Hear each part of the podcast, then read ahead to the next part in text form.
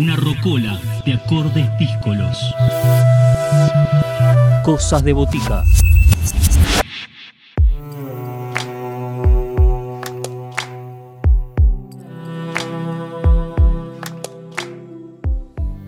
Nuevos discos llegan a Cosas de Botica, momento de la agrupación Iscúnigo, este dúo que está integrado por Leonardo Marconi e Ignacio Orona, piano y bandoneón que se encuentran para darle una sonoridad que descubriremos este, en este encuentro de hoy.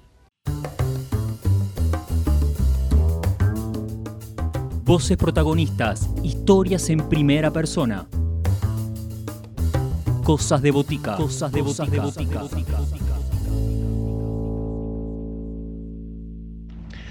Bueno, les cuento quién soy. Mi nombre es Ignacio Aroná. Eh, vivo en Capital. Bueno, empecé en la música eh, alrededor del año 94, por ahí más o menos, tocando la guitarra.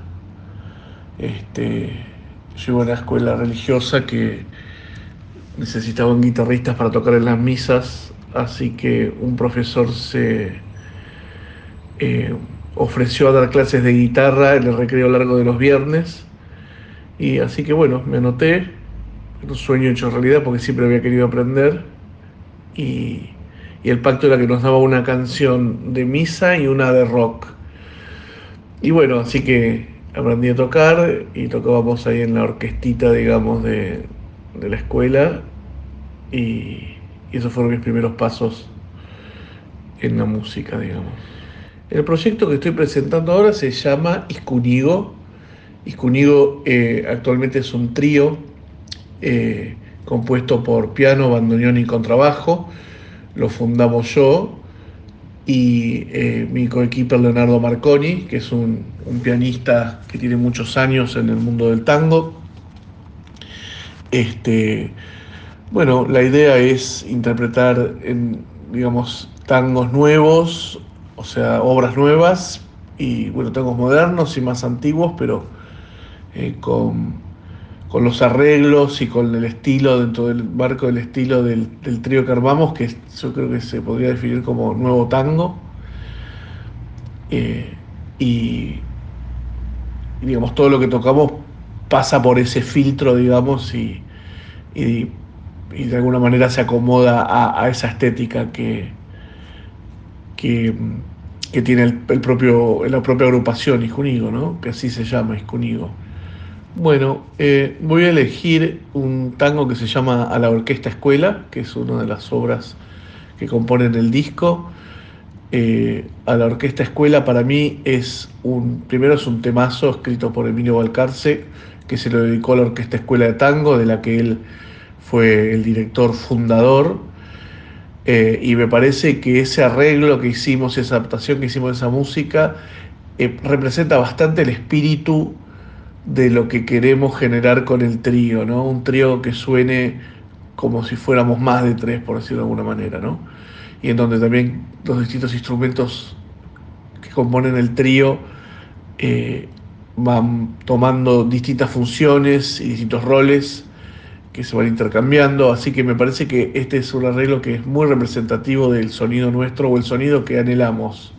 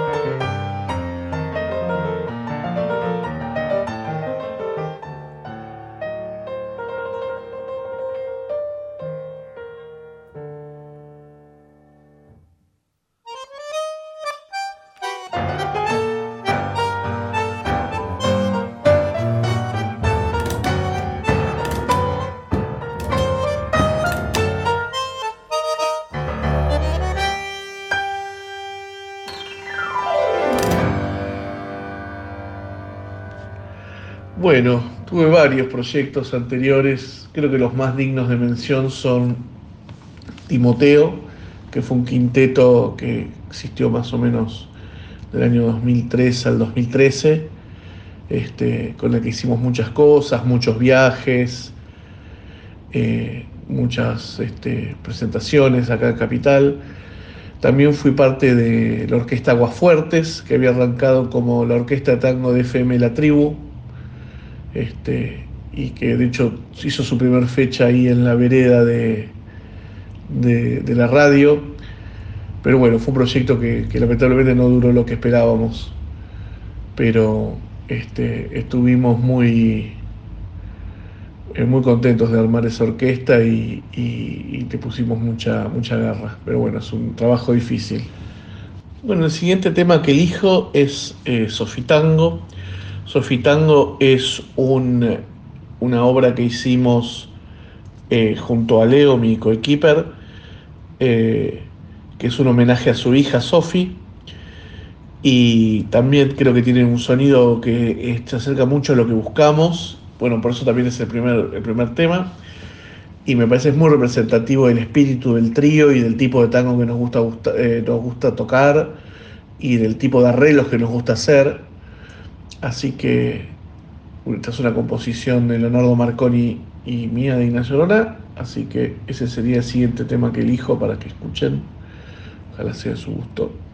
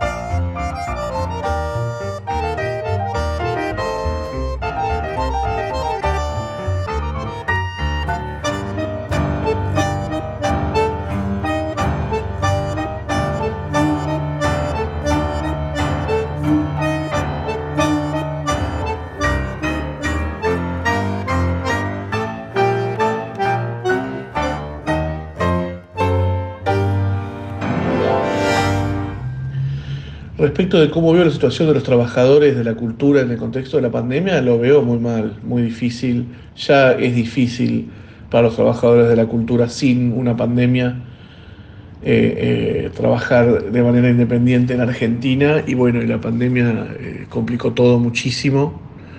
Este, si bien creo que hubieron algunas cosas, algunas ayudas del Estado, nunca es suficiente, pero tal vez no tendría que salir solo del Estado, ¿no? Tendríamos que encontrar mecanismos los artistas y también la sociedad, ¿no? Porque los artistas no, no es que, digamos, son una entidad totalmente aparte ¿no? de la sociedad, somos parte de la sociedad, eh, encontrar mecanismos para, para que nos, podamos insertar de una forma más, eh, ¿cómo decirlo?, menos precaria ¿no?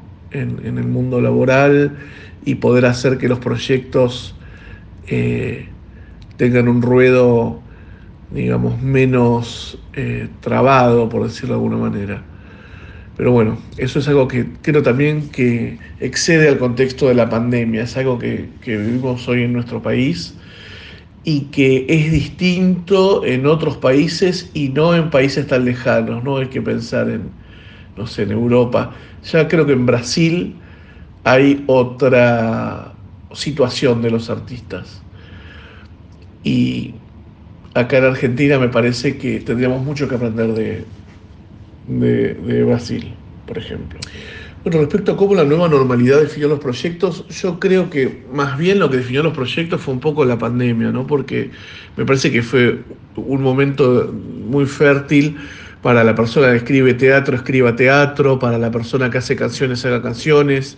En nuestro caso, eh, estos tanguitos que, que arreglamos y que grabamos Así que creo que la, nueva normalidad está siendo un semillero, o mejor dicho, un terreno fértil para que crezcan todas esas semillas que emergieron en la pandemia propia, ¿no? Así que yo estoy viendo que hay un montón de gente que está tocando, que está presentando obras de teatro, que está haciendo eh, cosas de pintura, como que hay una eclosión de artistas. Así que bueno, bienvenido sea, me parece que va a ser un buen año de mucho, de presentar muchas cosas.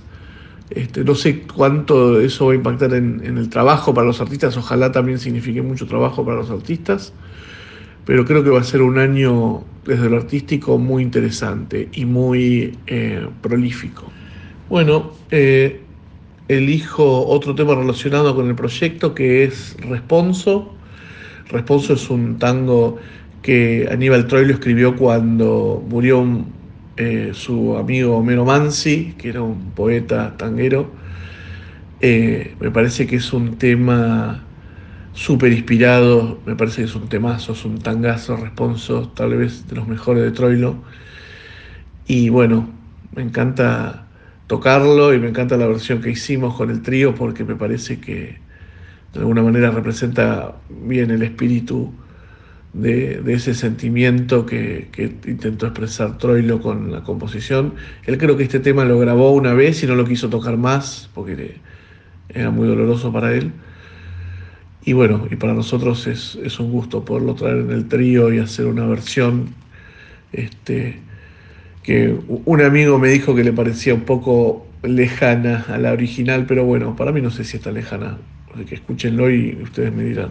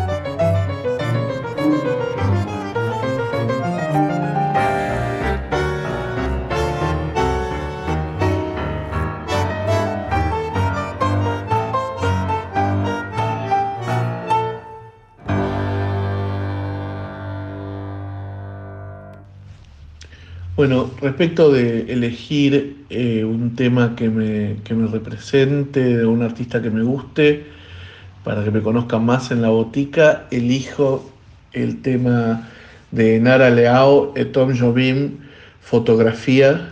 Me parece que es una canción hermosísima que la descubrí hace poco en, una, en un documental sobre música brasileña que me pasó un amigo de Río que sabe que me gusta y encontré este tema y me volví loco. Me pareció hermosísimo, así que ese tema elijo. Y lo elijo por esa razón, porque me parece que es una belleza total y una simpleza. Y creo que eso es lo más difícil, ¿no? Poder encontrar en lo simple mucha belleza. Y bueno, creo que Tom Jobim es un maestro total en eso, eh, en encontrar esas cosas. Creo que de eso se trata bastante.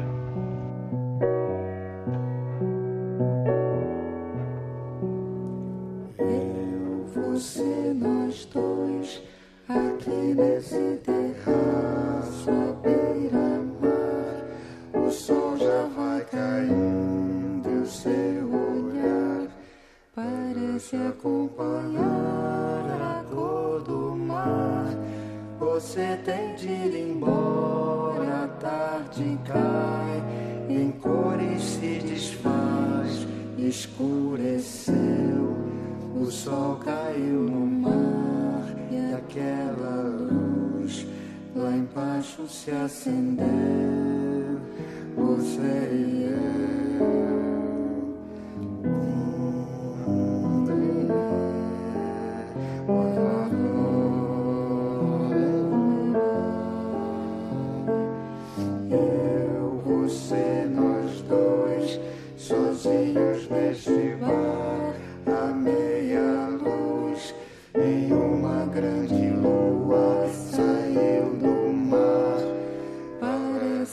esse bar já vai fechar.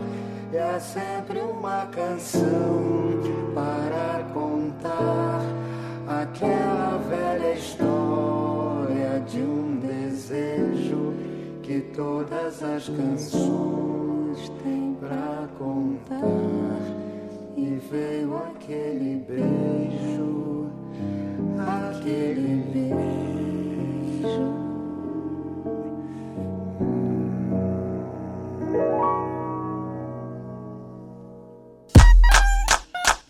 En Instagram, Cosas de Botica. Podés escribirnos a cosasdeboticaradio.com